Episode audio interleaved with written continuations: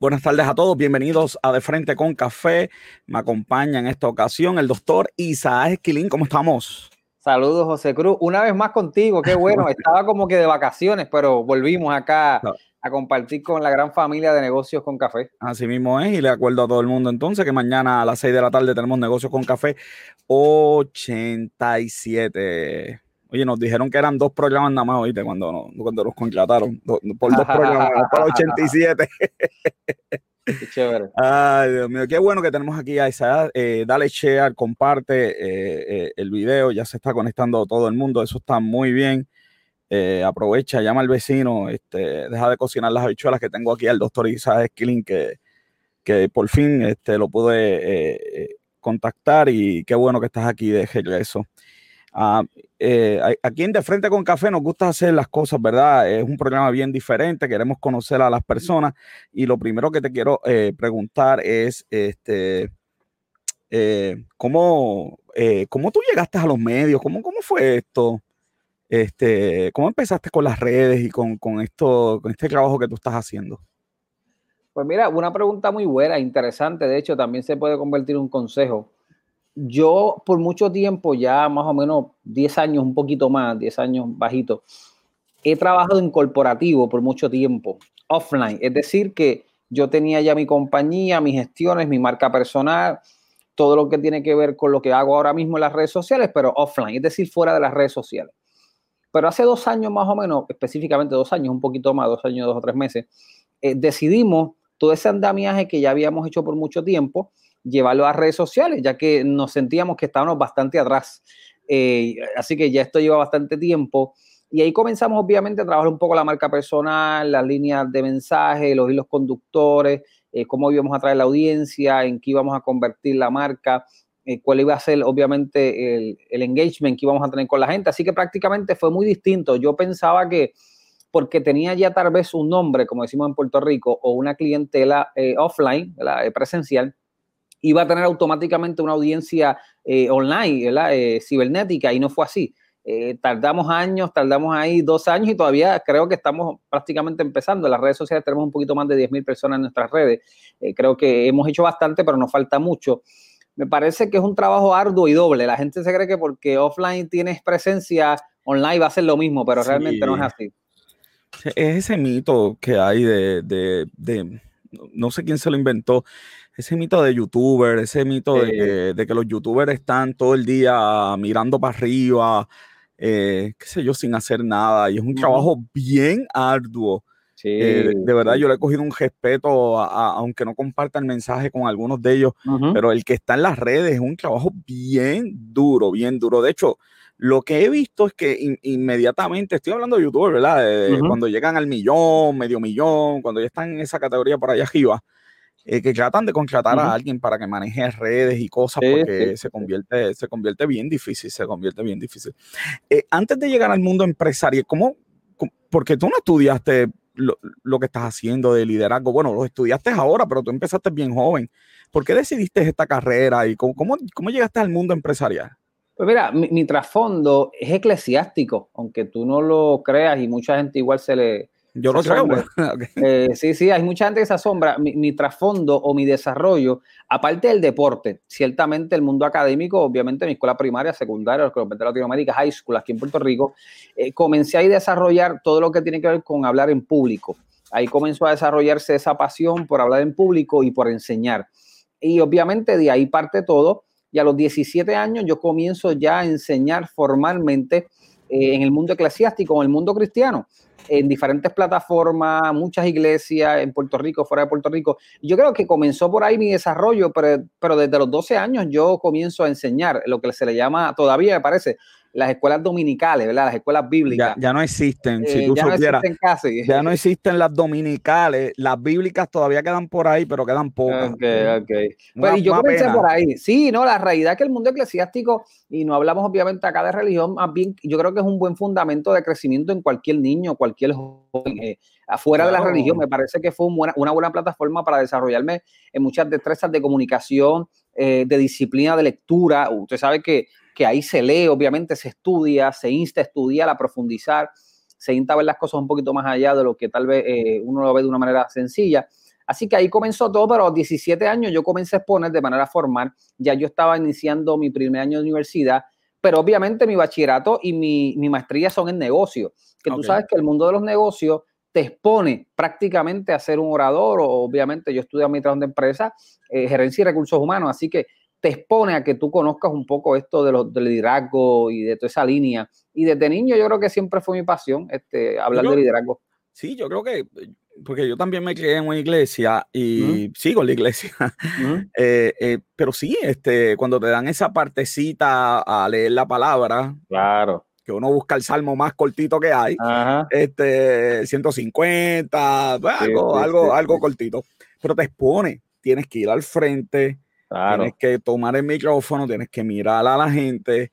Eh, hay que romper el hielo, ¿verdad? De comunicación en algo tan fácil. Entonces, eh, eh, sí, yo creo que la iglesia, yo creo que la iglesia ha sido de ese, ¿verdad? Nos ayuda a exponernos, ¿verdad? En el área de comunicación. Bueno, después dando clases, claro, y yo, yo creo que es una de las cosas que hemos perdido. Las universidades no dan oratoria. No, es bien no hay un curso, no hay un curso por lo menos de oratoria. Sí, no, una especialidad no. La realidad que de hecho las competencias más importantes hoy en día en el mundo corporativo, y yo sé que tú lo sabes porque eres lector como yo, por ejemplo, el arte de la comunicación o, la oratoria es trascendental para tú presentar algún proyecto, una idea, una solución de un problema. Tú podrás ser lo suficientemente brillante, ¿verdad? La parte conductual y cognitiva, pero si no sabes transmitirlo va a ser muy difícil que alguien te pueda entender. Y yo creo que es una de las destrezas que se ha perdido y son necesarias hoy en día más que nunca y que tenemos los medios, Facebook, Instagram, todo es conectar, todo es comunicarse. Yo no sé si tú alguna vez has visto a, este teólogo famosísimo, ¿verdad? En el mundo de la teología que se llama William Lane Crain. No, nunca has escuchado de él. No. William es famoso porque él debate, va a los colegios a debatir sobre la existencia de Dios. Entonces, William tiene un defecto físico. Y dijo que en cuarto año, pues no podía estar en, el, en nada de deporte, que era lo popular, así que se pudo, mm, pudo suscribirse al equipo de debate de la escuela. Yo creo que esto es algo que nos mm. falta, pero de emergencia, el debate. Eh, y, ¿verdad? Yo soy profesor. Eh, eh, tú eres presidente de una institución del, del Vuelta Junior College.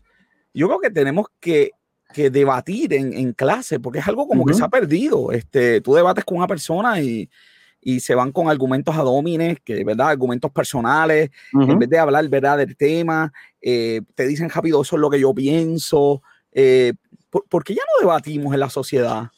Lo que pasa es que el debate parte de una premisa que los individuos que componen ese debate tienen unas ciertas eh, desarrollos psicológicos. Por ejemplo, la flexibilidad cognitiva. La persona tiene desarrollo un poquito de raciocinio, ¿verdad? Esa función ejecutiva del cerebro. La persona tiene un poco de desarrollo de la lógica, ¿verdad? Obviamente, el estudio diario.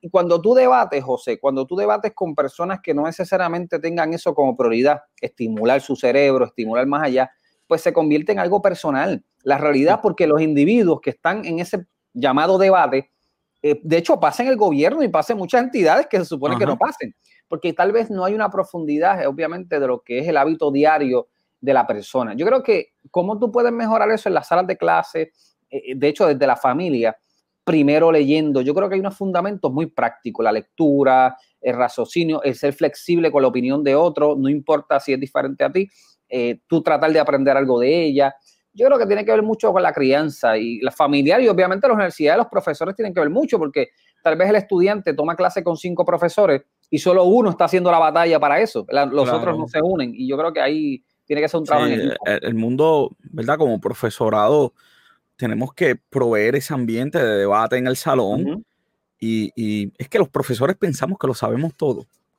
Como, estudiamos tanto tiempo, como leemos tanto, pensamos que, el estudiantado no tiene nada ya que aportar, porque ya yo lo leí, es mi idea, es mi tesis, y, yo creo que hay que mantener una, mente abierta, porque hay estudiantes que a mí me han sorprendido eh, y me han dicho, mire, profe, pero esto y esto, yo a Jayeta, déjame verlo, déjame estudiarlo. Eh, eh, Así que, ¿verdad? Ese mundo de la lectura. Entonces, la, lectura, yo no sé, la lectura es un mito. Eso pasó. No leemos, no sé por qué, este, no leemos ni, ni no sé, no, o sea, podemos estar mucho tiempo viendo videos y cosas, pero no leemos, no leemos. Este, hay un, yo leí un libro hace un tiempito allá que se llamaba lo que las redes sociales le han hecho al cerebro.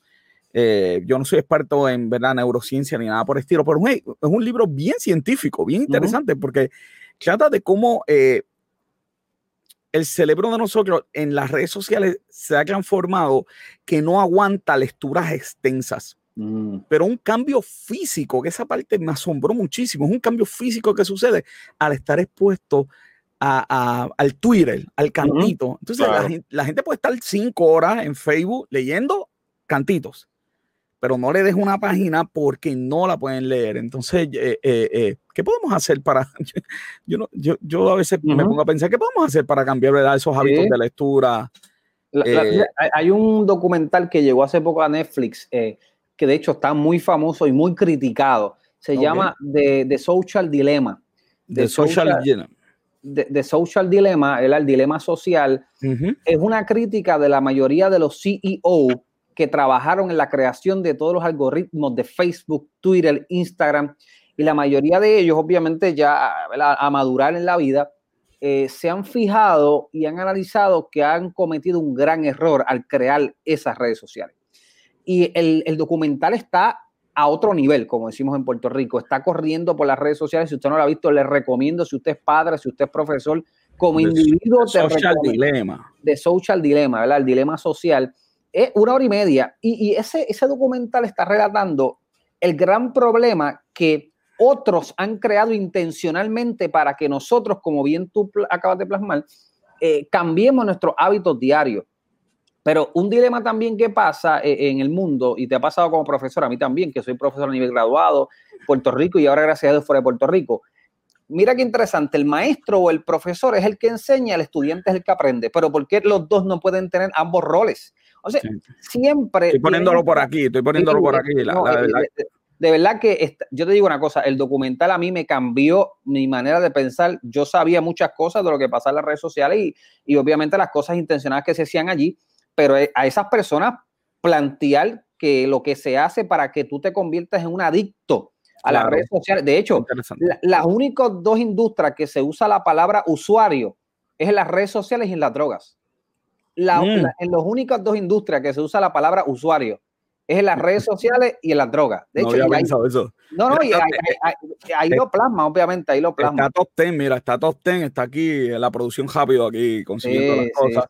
está top 10 ahí, este, así y que... es muy buena, y te explica lo que estás hablando, ¿verdad? Cómo, cómo los jóvenes de ahora, no nada más los jóvenes, los adultos. No, no, no, adultos. Eh, no, no, nos hemos convertido en tan adictos a, ¿verdad? Hiperadicto a la información rápida que no profundizamos y ahí vienen las noticias fake y obviamente todo eso tiene que ver con el buen manejo del liderazgo personal y el liderazgo de grupo que nosotros tenemos que ejercer las universidades como familia. Y yo creo que debemos ya eh, ir creando controles eh, como familias, como individuos para de una vida más productiva, porque de hecho la gente pregunta, y yo sé que te ha preguntado a ti, José, eh, a mí que somos tal vez algunos ejemplos mínimos de esto, cómo tú has crecido, cómo te has desarrollado, cómo has logrado algunas cosas.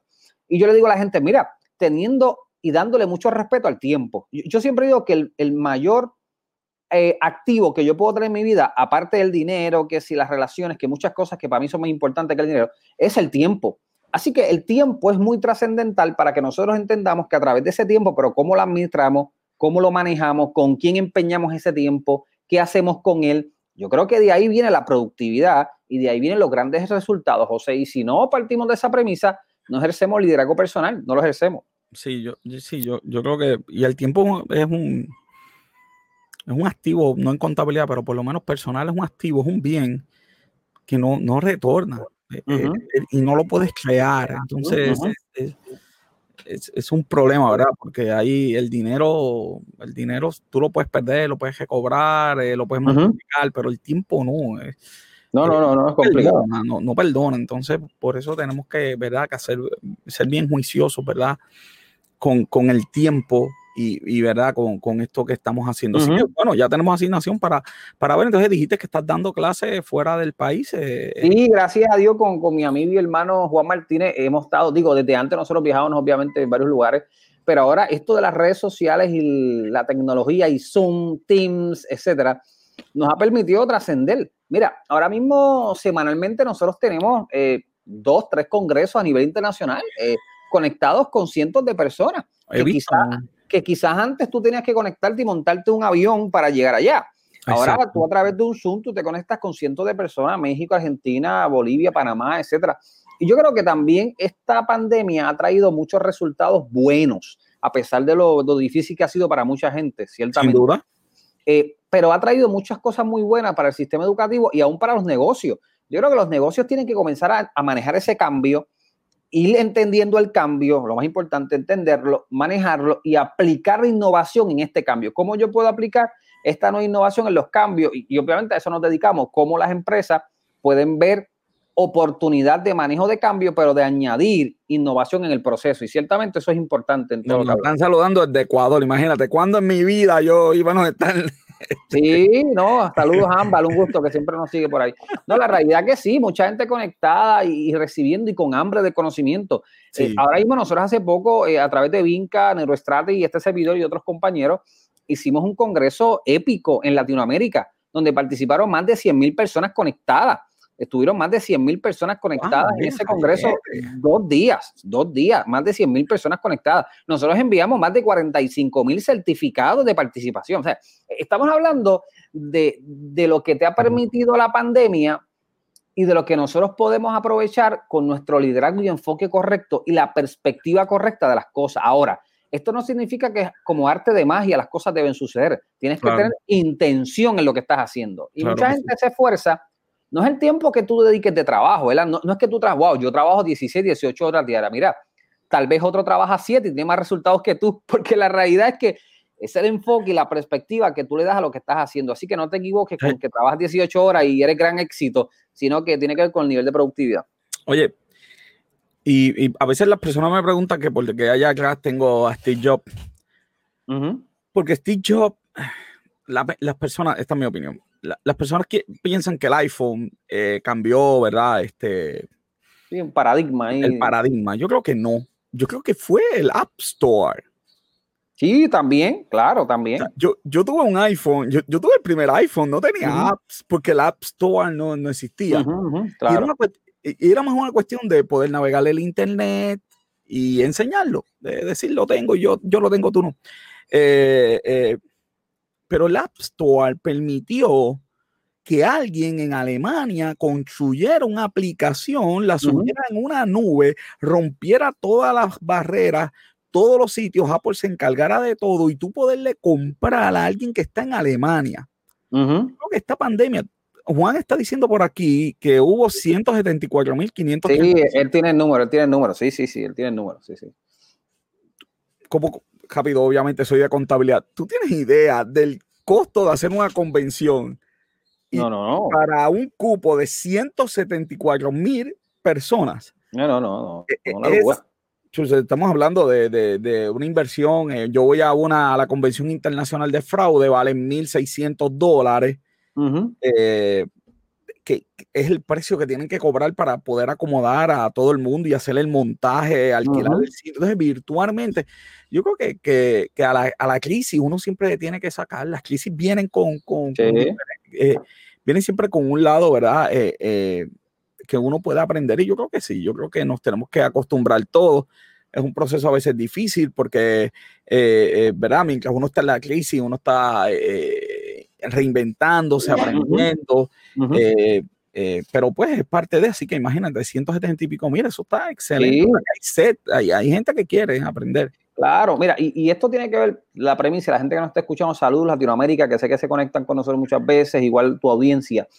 Mira, esto muchas veces tiene que ver con la reflexión de nuestros modelos de negocio. Y cuando hablo del modelo de negocio, no hablo de la persona que necesariamente tiene un negocio, ¿verdad? Hablo de tu modelo de vida o tu modelo de negocio si es que tienes un negocio. Pero vamos a hablar más argot, tu modelo de vida.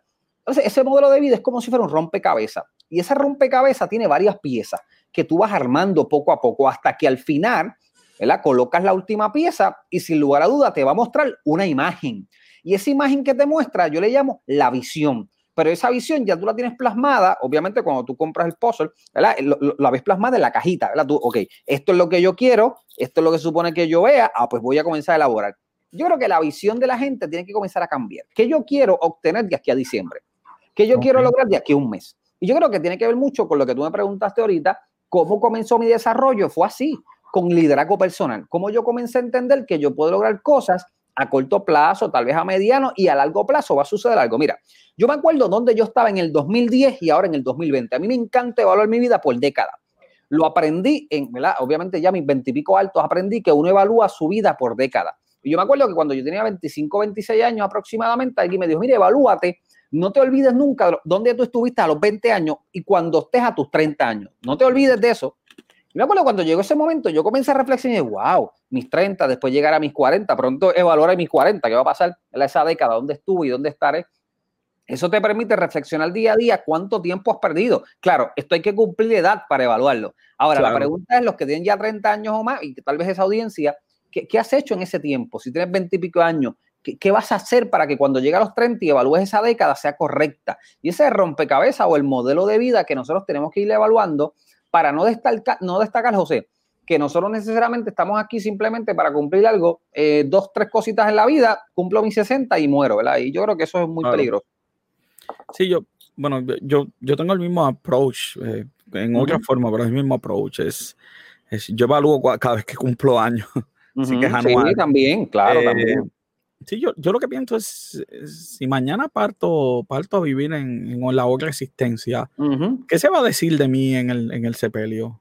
Claro. ¿Qué, qué, cómo dejé el planeta? ¿Cómo lo recibí? ¿Cómo lo dejé? Entonces, eh, eh, eh, claro, siempre la gente me dice, no, no, no lo ves así, no se puede ver negativo. No es negativo, es qué has hecho, tú sabes, qué contribuiste, Qué, qué, escribiste, qué dejaste, qué se va a decir de ti. O se va a decir solamente eras alguien bueno, que es lo que siempre se dice de todo el mundo. claro. y yo creo, ¿verdad?, que tenemos una responsabilidad con, el, con, ¿verdad? con la sociedad de nosotros de dejar esto mejor eh, intelectualmente, socialmente, que como lo recibimos.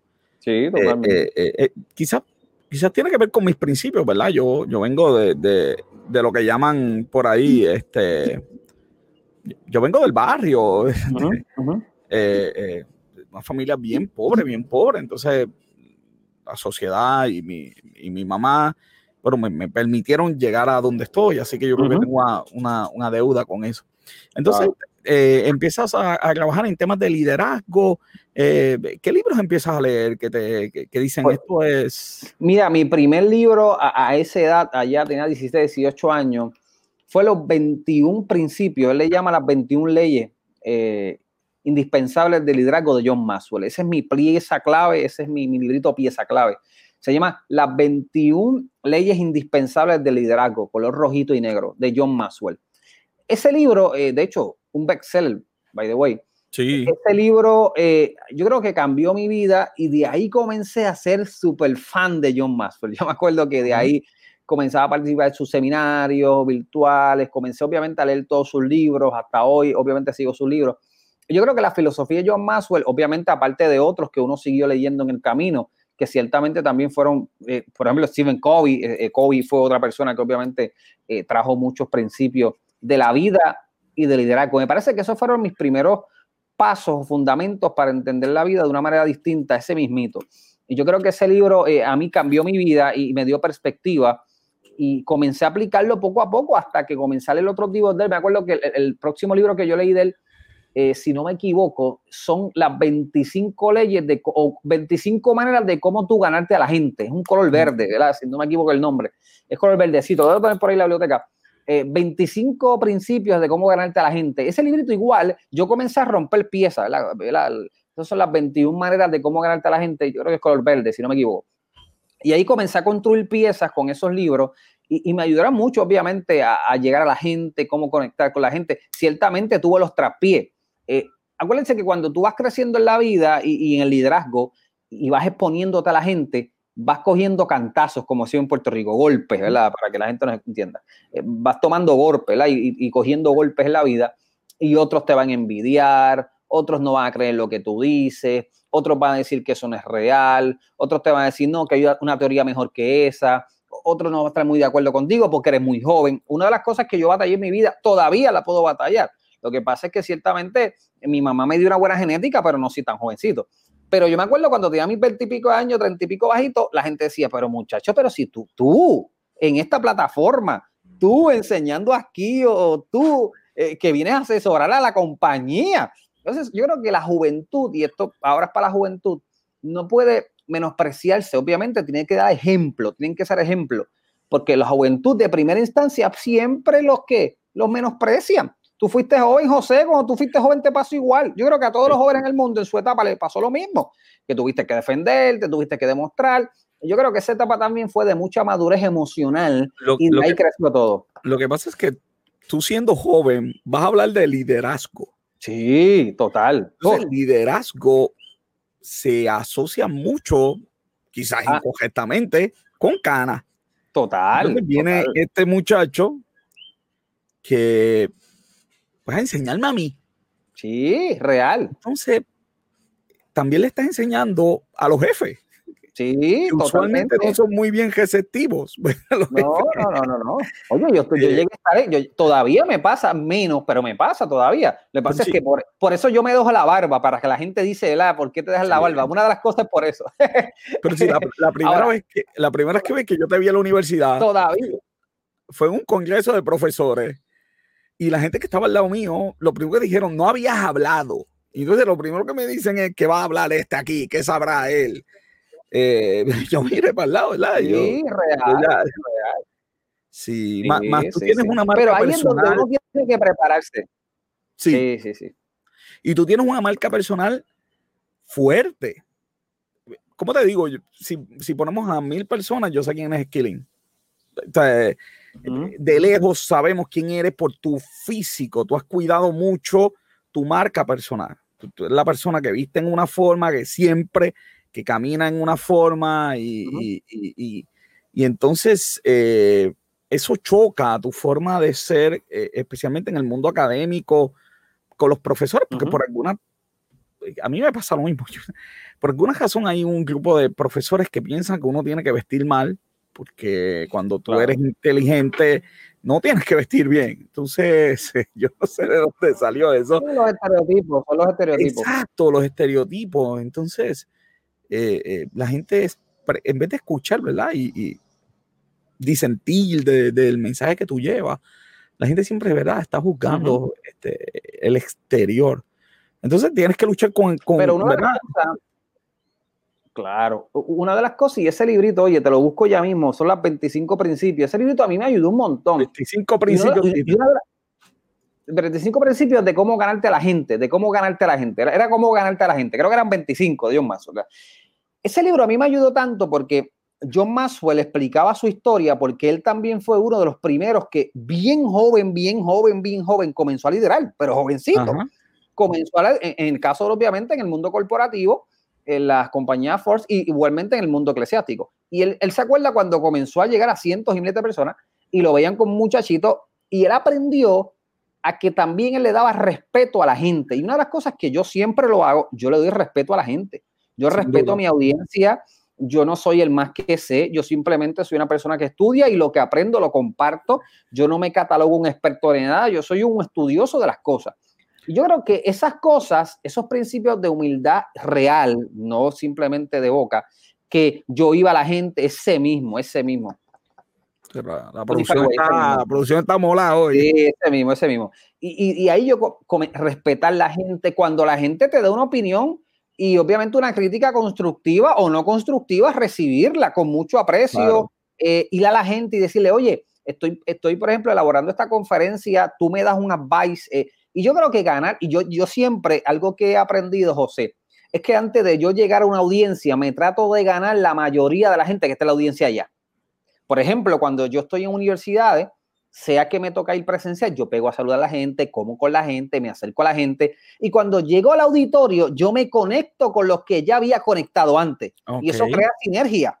O sea, ya obviamente la gente va conectando contigo, el, humor, y, yo creo que ahí se va expandiendo eso. Yo creo que son principios, son tips bien interesantes de cómo tú manejas la audiencia mm. eh, para conectar con ella. Yo creo que muchas cosas uno las puede ir aprendiendo leyendo y practicando, ciertamente porque la lectura no te lo va a dar todo, uno tiene que coger los golpes de la vida. Mira, Edwin habla de jacismo eh, eh, fuera del país, eh, que bueno que va a seguir adelante. en Puerto Rico, yo no quiero decir que no hay racismo, pero no hay los problemas, ¿verdad?, que vemos en otros lados, ¿verdad?, del mundo. Pero en Puerto Rico sí hay clasismo. Sí, sí. Hay un clasismo marcado y si tú no eres de cierta clase, eh, no eres inteligente. una cosa. Si no abras en una forma y si no comes alguna forma, pues eh, hay un clasismo, eh, ¿verdad? Marcado lo que tenemos en Puerto Rico. pero sí, yo, yo, creo que también nosotros tenemos que aprender a vivir con que con la crítica. Hay gente que por más que nos fajemos, por más que nos esforcemos, nos van a criticar. Este, El negocio con café, yo le he explicado esto a Robert muchas veces. Yo ¿verdad? nosotros no podemos estar, este, ¿verdad? Eh, eh, algún día quizás, qué sé yo, me invitan a algún programa y yo le explicaré el proceso de producción, las horas y los días largos que toma, pero hay gente que no le va a gustar, hay gente que, que, que siempre te va a criticar de algo, especialmente en las redes, porque como en las redes la gente está fuera, eh, como la gente está fuera de, de ¿verdad? Detrás de una computadora, a veces hasta con nombres falsos. Eh, especialmente en Twitter. Yo no sé si tú. Sí, yo tengo, yo tengo, Sí, yo estoy, yo estoy. No, no tan activo, pero sí. Eh, por, me mucho. Soy más usuario. Soy más usuario que, que me consumen a mí. Las, okay, yo, por alguna razón, Twitter es bien tóxico. no sé por qué. Quizás algún día voy, no sé, traigo a alguien así que sea experto en redes. No, pero, el documental te lo va a contestar. Ah, ok. Ah, voy, ¿sabes qué? Terminamos aquí, edito y a para con Postcon a ver eso. Este, este, sí, es bastante tóxico este, este Twitter por alguna razón. Que, qué bueno que el documental lo, lo va y no nos pagan por el anuncio, pero es un buen documental. Este, sí, no, no, yo creo que, que, nos ayuda a todos. Mira, algo que dijiste que quiero aportar a eso. Yo me acuerdo cuando yo comencé a, entrar en las clases, ¿verdad? Eh, dijiste esta parte de clasismo, ¿verdad? Y, y Puerto Rico pasa mucho y en el mundo académico más aún. Y el corporativo ni te cuento. Eh, esto que le llaman New Rich, ¿verdad? Estos corporativos que, que son New Rich, yo creo que es más difícil manejar el New Rich, es decir, el nuevo rico, que el que ya lo fue. Muy difícil. De hecho, cuando tú te encuentras con un corporativo que no venía de familia rica, sino que en el proceso se convirtió, es más difícil manejar a esa persona que tal vez al que ya venía de una clase eh, interesante. interesante. ¿Por qué? yo creo que tiene que ver, obviamente, cuando tú no tienes nada y logras tener algo, tal vez lo quieres ostentar, ¿verdad? Tiene que ver mucho con la formación de la persona. Pero cuando yo comencé a entrar, José, en esos ambientes, número uno, joven. Número dos, no vengo de familia rica, para que sepa, ni un nombre famoso. Mi apellido no es muy famoso. Número tres, eh, obviamente tenía estudios que me ayudaban. Mira qué interesante, tenía estudios, tenía preparación, tenía certificación, ahí había respeto. Así que había unas cosas. Hay gente que obviamente hablaba de mí, se atrevía a hablar de mí, que eran mayores que yo, porque yo respeto a la gente que tiene edad. La, edad hay que respetarla. Y obviamente la gente que ha tenido carrera hay que respetarla. Pero había muchas cosas que iban en contra de mí. Entonces, cuando yo llegaba allí, ¿cómo Isaac? Entonces tú te los ganabas. Ese libro, ¿cómo yo me los ganaba? Oye, dándole su lugar, dándole su lugar yo siempre le doy el lugar a, las personas. ¿Por qué no? Yo le doy su lugar. Ahora, una vez que yo te dé tu lugar, permíteme aportar entonces también en ese lugar. Y yo creo que tiene que ver mucho con el proceso de negociación, las habilidades de comunicación y obviamente de lo que es manejar el, público y lo que te rodea. Bueno, entonces eh, trabajas de, en, liderazgo, pasas al mundo eh, de las redes y y bueno, y de ahí entonces ahora eres presidente de una institución académica en Puerto Rico. Sí. Y, te, llegaste y te premiaron con el COVID. Sí, este, no, yo entré en el COVID, en medio COVID, de hecho. sí, sí, sí. sí, mira, yo creo que para mí, yo, yo me lo estoy disfrutando. Y, la gente que está en estas posiciones o que está cerca de estas posiciones sabe lo que estamos viviendo. Hay gente que sabe lo que estamos viviendo a nivel fiscal, ¿verdad? Cosas muy serias. Pero yo me lo he disfrutado, José, porque para mí esto ha sido la gran prueba de liderazgo que yo necesitaba en mi vida. O yo había enseñado por más de 15 años y había tenido grandes foros en grandes lugares a nivel internacional, ya nacional, Latinoamérica, claro que sí, sin lugar a duda. Pero esta parte de yo convertirme directamente en un CEO, porque literalmente yo soy un CEO prácticamente de una institución educativa. Que no maneja trillones, pero maneja millones, ¿verdad? Es lo mismo, la mecánica es la misma, es la misma, es la misma mecánica. Así que, ¿cómo yo probarme en este proceso del COVID? Yo creo que es una buena prueba y me parece a mí que voy a aprender mucho. O sea, que es una pregunta que yo siempre me he hecho. ¿Cómo los que establecen las reglas y saben, aprenden? Sí. Por ejemplo, ¿quién le enseña a John Maxwell? Si él es el que enseña a todo el mundo, él es el que escribe, así es que se hace. Pero ¿quién, quién te enseña a ti? Fíjate, mentores, y eso es una, y eso es una área que es bien importante. Wow, qué bueno que la trajiste. Es que yo siempre me he rodeado de mentores, amigos y mentores que están en mi mismo nivel o mayor que yo. Por ejemplo, uno de los que yo respeto grandemente aquí en Puerto Rico localmente, es Rivera Manso siempre fue un modelo a seguir para mí, lo respeto y siempre compartimos. Yo trato de imitar muchas cosas de él y aprendo. Obviamente a nivel internacional, eh, John Maxwell, aunque no lo conocí, no lo he conocido todavía, no tiene ese privilegio de conocerlo personalmente, pero yo creo que leer más de 60 libros de él me conectan bastante. y todas deben algo, deben, hablar de algo. Deben de algo. Eh, y obviamente otras personas, amigos, la iglesia, Rod, te puedo mencionar tanta gente, Juan Martínez, tanta gente, tú mismo lo sabes, yo me he rodeado con mucha gente que me enseña. Y yo creo que eso es una de ellas muy importante si tú quieres crecer en liderazgo o en posiciones de liderazgo o en posiciones en vida, porque el liderazgo no tiene que ver con posiciones, más bien es ponerte en la vida e influenciar a la gente. Tienes que rodearte de gente que te enseñen, pero que tú también estés dispuesto de abrirte a aprender. Porque una de las cosas que la gente se equivoca es que cuando llega a posiciones, que no es liderazgo, ojo, pero cuando llega a posiciones ya no aprenden, dejan de aprender. Entonces es un gran problema. Así que yo siempre me he tomado el tiempo de aprender de otro y de escuchar a la gente. Giovanni, una persona que conocí, un ser increíblemente especial que, partió a, morar con el Señor, me enseñó que el éxito es de los momentos más peligrosos en la vida. Entonces, yo llegué, era un grupo, es un grupo de, oratorio. Entonces yo llegué, uno llega por categoría. Entonces yo llegué a una categoría y él te tenía que dar, él te daba retroalimentación, le tocó a él y me dijo, hoy es el momento más peligroso de tu vida. Y yo dije, pues, no supone que celebremos. Dice, porque cuando uno alcanza algo, hay esta tendencia que ya lo lograste, a que primero que no hay más nada arriba, lo logré, llegué, eh, y, y, y, también es, hay una tentación a pensar, eh, eh, yo lo sé todo, yo lo sé todo, entonces pues hay que tener mucho cuidado con el, con el yo lo sé todo. Sí sí, yo, yo trato de jodiarme de personas que me reten, eh, que es bien difícil a veces en, esto, porque a veces uno se sienta, a veces uno se jodea sin querer de personas que te admiran, eso, ¿verdad? Es bueno, pero, pero no te retan, porque te admiran. Entonces, tú necesitas a alguien que de vez en cuando te jale las orejas, te diga, debes hacer esto, intenta esto, y uno tiene que entonces... Que te diga, ¿no? ¿Quién, hay, busca, hay que buscarse personas que te digan no, o que te digan, eso está feo no me gusta. tú tienes que moverte con gente que te diga que no y que te diga eso está feo, está mal. Oye, Isaac, eso que presentaste en ese live no estaba correcto. Esa premisa o eso anunciado que pronunciaste, yo creo que no debiste hablarlo así. Tienes que rodearte con gente que te hable directo así porque si no, no creces. Y obviamente vas a seguir cometiendo errores una vez y otra. Eso es peligroso. Sí, eso, eso, eso es bien peligroso. Entonces llegaste a liderazgo y entonces te dedicas, ¿verdad? Eres además de ser el presidente de la universidad y gozarte, que ahora es lo que tú decías. Yo imagino que mucha gente por ahí, oye, porque las personas cuando llegan al éxito, yo, no sé si esto es mi, mi percepción, pero yo he notado que la gente que se esfuerza, pero trabaja duro, duro, y alcanza cosas, reciben más críticas que los que les regalan las cosas. Yo, yo, no sé si es mi percepción, pero, pero eso es lo que yo he visto. Eh, no, eh, de hecho, sí pasa mucho. De hecho, la, gente es importante y la gente que, obviamente tal vez me conoce de más cerca, porque siempre lo más que te van a criticar son los más cerca que están de ti. Eso es normal, eso es regla. La, los más cerca que están de ti o, los que tuvieron contacto contigo cuando tú logras un éxito o, o una promoción en la vida, esos son los más que te van a criticar. Porque los que están más lejos de ti, ciertamente, obviamente, te van a admirar, pero los que están más cerca te critican. Ahora, en el proceso de mi vida yo no llegué allí o yo no he llegado a cosas que le llaman en, el mundo topes de, la nada.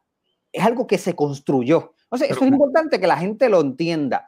Tú no llegas a un top o tú no llegas a una posición que no es liderazgo, ojo, siempre lo, lo canalizo, Lo, lo, aclaro, pero tú no llegas a ciertos niveles de influencia simplemente mágicamente. Ah, llegó porque bonito, porque... No, la realidad que llegaste porque habían unos resultados que hablaban de ti.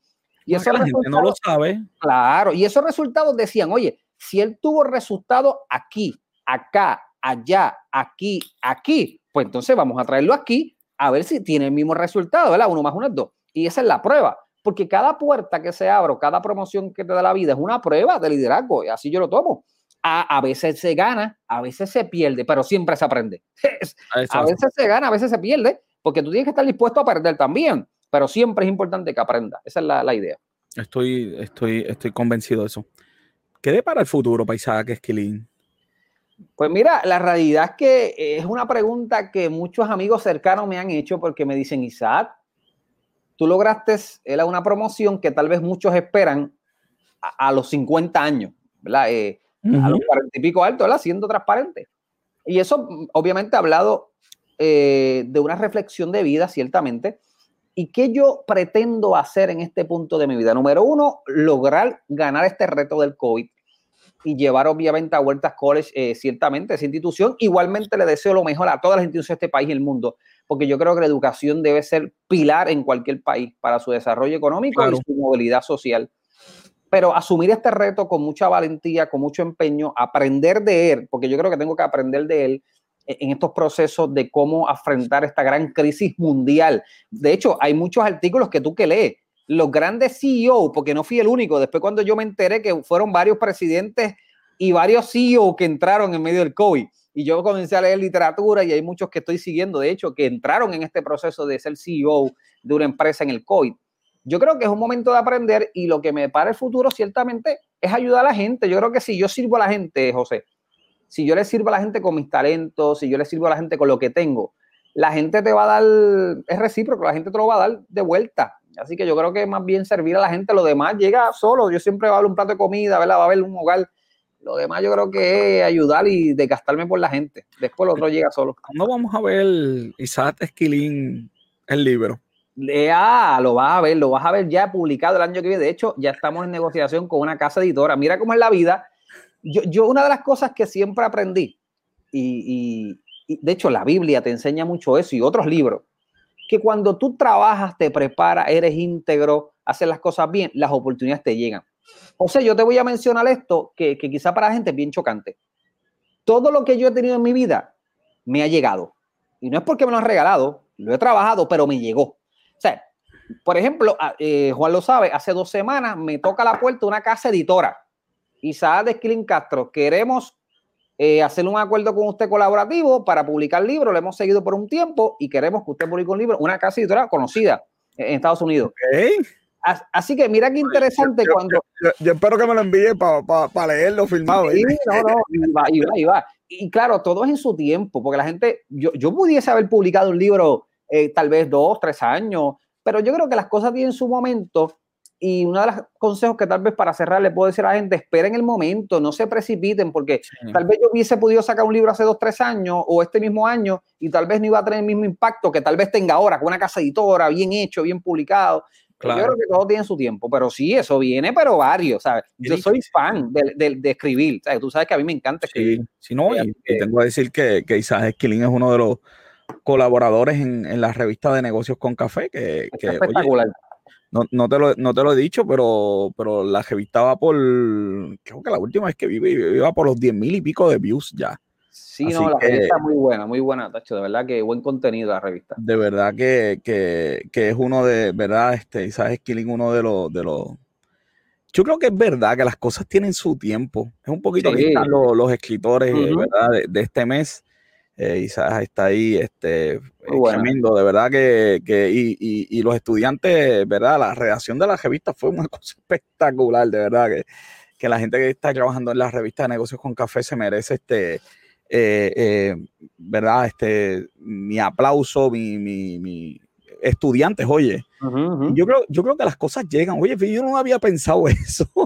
no había pensado eso. A mí siempre, claro, pero la, oportunidad te tiene que encontrar trabajando. Lo voy a repetir. Sí, sí, sí. La oportunidad te tiene que encontrar trabajando. No es que, mira, hay jóvenes que me dicen, ah, pues nada, yo espero que llegue. No, no, tienes que, yo lo provoqué. Entonces, al yo provocarlo trabajando, llegó el momento que me tocaron la puerta, pero ya estaba ready to go, ¿eh? Es muy distinto. No es que te quedes para atrás esperando que, ah, pues me llegue algún día. No, no, no. O sea, hay que provocarlo y tienes que estar listo. Porque si te llega una oportunidad y tú la aceptas y no estás listo, va a ser la vergüenza del siglo. Y ahí sí que nadie te, sin va a ser duda, Sin duda, sin duda.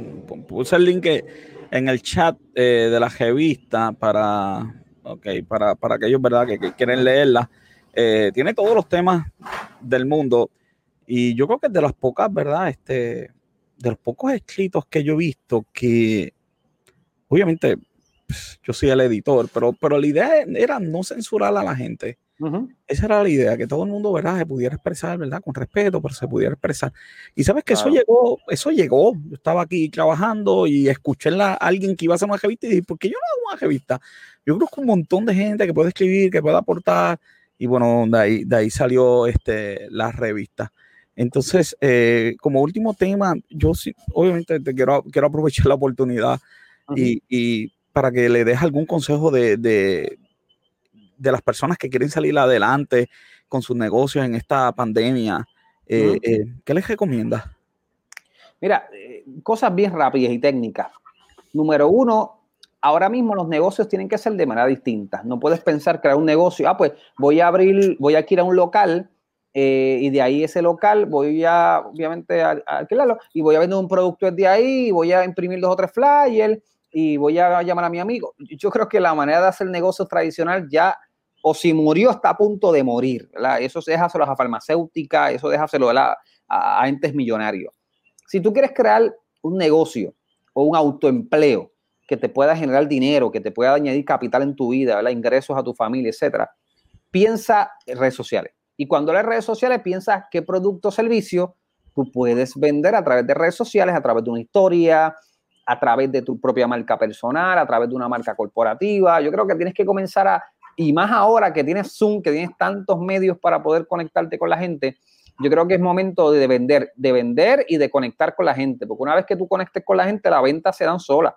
Así que yo creo que es momento de emprender como nunca. Eh, es más económico, abre un Facebook, corre, busca asesoría, oriéntate y lo demás obviamente se va aprendiendo en el camino. Hay que estudiar mucho tiempo, muchas horas de estudio. Sí, hay que dedicarle al trabajo de uno y cuando uno tiene una empresa, eh, uno trabaja el doble que cuando uno es empleado. Sí.